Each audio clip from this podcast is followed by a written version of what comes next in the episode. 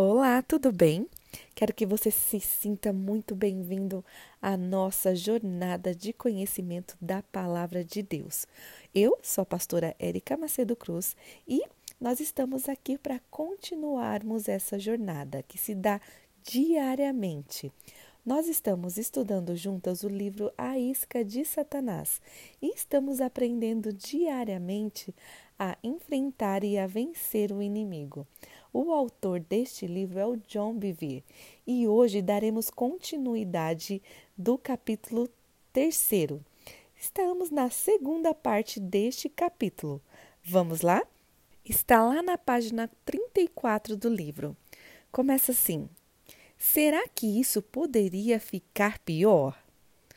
A prisão foi um teste para José, mas foi também uma época de oportunidade.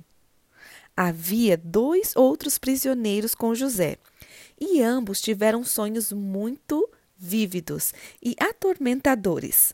José interpretou ambos os sonhos com grande exatidão. Um dos homens seria restaurado, enquanto o outro seria executado. José pediu àquele que seria restaurado que se lembrasse dele quando tivesse readquirido o favor de Faraó. O homem voltou a servir o Faraó, mas dois anos se passaram e ele não deu notícias. Foi outra decepção para José e outra oportunidade para ficar ofendido. Deus sempre tem um plano. Chegou a vez de o Faraó ter um sonho perturbador. Nenhum de seus magos ou sábios puderam dar-lhe explicação. Foi então que o servo restaurado se lembrou de José. Ele compartilhou como José tinha interpretado seu próprio sonho e o sonho do seu companheiro na prisão. José foi trazido ao Faraó. Disse-lhe o significado de seu sonho. A fome iria assolar o país e sabiamente instruiu-o sobre como se preparar para a crise. O Faraó imediatamente o promoveu ele seria o segundo homem mais importante no comando do Egito. José, com a sabedoria que Deus lhe dera, preparou tudo para a fome que estava por vir. Mais tarde, quando a fome chegou e todas as nações conhecidas, os irmãos de José foram ao Egito para buscar ajuda. Se José guardava alguma coisa em seu coração contra seus irmãos, esta seria a hora da desforra. Ele poderia tê-los jogado na prisão, torturado e até mesmo matado. Não seria culpado, porque era o segundo homem mais importante do Egito. Seus irmãos não tinham nenhuma importância para o Faraó. Mas José decidiu dar-lhes os grãos sem pagamento. Depois receberam a melhor terra do Egito para suas famílias e do melhor que ela oferecia. Em resumo, tudo que havia melhor no Egito foi-lhes dado. José terminou abençoando aqueles que o amaldiçoaram e fazendo o bem àqueles que o odiavam. Mateus capítulo 5, versículo 44. Deus sabia que os irmãos de José iriam fazer antes mesmo que o fizessem. De fato, o Senhor sabia o que eles iriam fazer antes de dar o sonho a José e antes mesmo do nascimento deles. Vejamos o que José disse a seus irmãos quando se reuniram. Abre aspas. Agora, pois, não vos entristeçais, nem vos irriteis contra vós mesmos, nem por me haverdes vendido para aqui. Porque para a conservação da vida, Deus me enviou adiante de vós. Porque já houve dois anos de fome.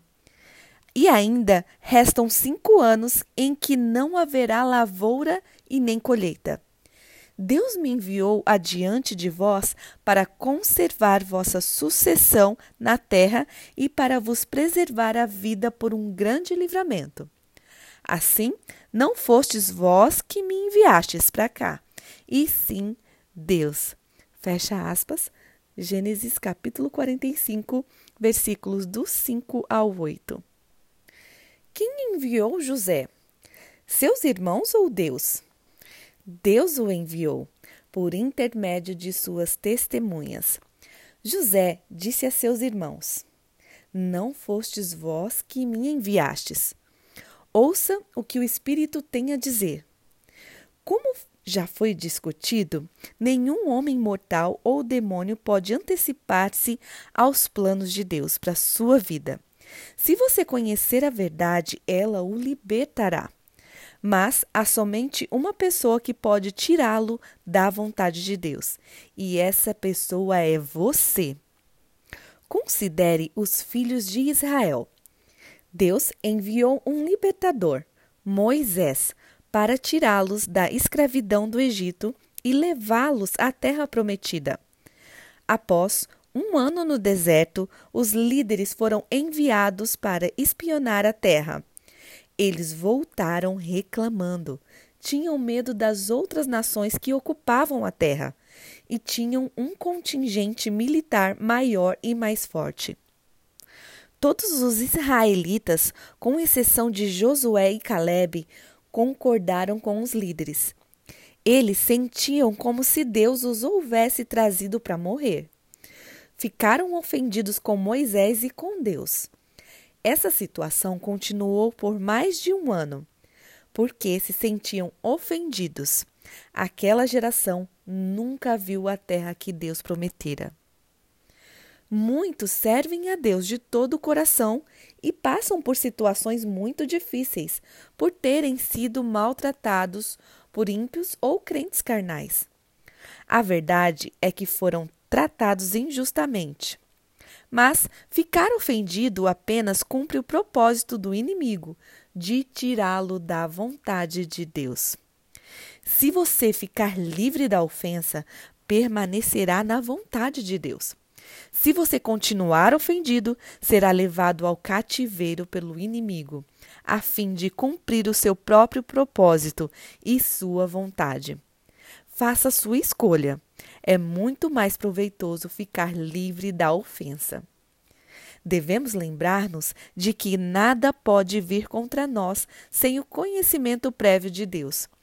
Se o diabo pudesse destruir-nos a qualquer momento, já nos teria aniquilado há muito tempo, porque ele, com toda a sua força, odeia o homem. Lembre-se sempre dessa exortação. Abre aspas. Não vos sobreveio tentação que não fosse humana, mas Deus é fiel e não permitirá que sejais tentados, além das vossas forças pelo contrário, juntamente com a tentação, vos proverá livramento, de sorte que possais suportar. Fecha aspas, 1 Coríntios capítulo 10, versículo 13. Note que o versículo diz que Deus proverá livramento e não proverá um livramento qualquer.